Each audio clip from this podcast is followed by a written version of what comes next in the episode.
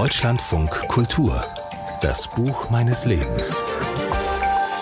Mein Name ist Elke Natas, ich bin Schriftstellerin und das Buch meines Lebens, auch mein Lieblingsbuch, das mir immer in den Sinn kommt, ist ähm, Hiob von Josef Roth.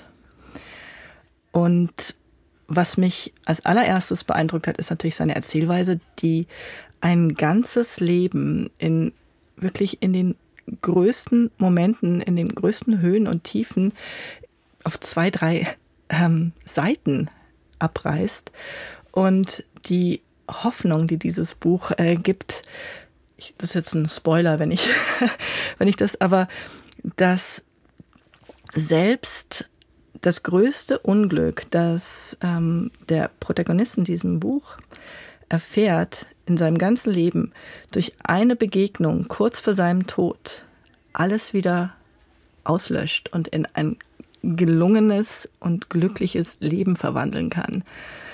Ich weiß, wenn mir gerade etwas passiert, ähm, das ich nicht verstehe und das ich auch ähm, als Katastrophe empfinde, weiß ich, dass auch die missglückten Situationen oder die missglückte Vergangenheit wieder gut gemacht werden kann durch eine einzige Begebenheit, durch einen Moment.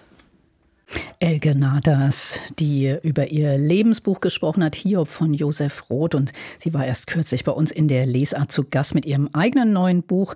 Über den Tod ihres Ehemanns hat sie darin geschrieben, alles ist gut, bis es das dann nicht mehr ist.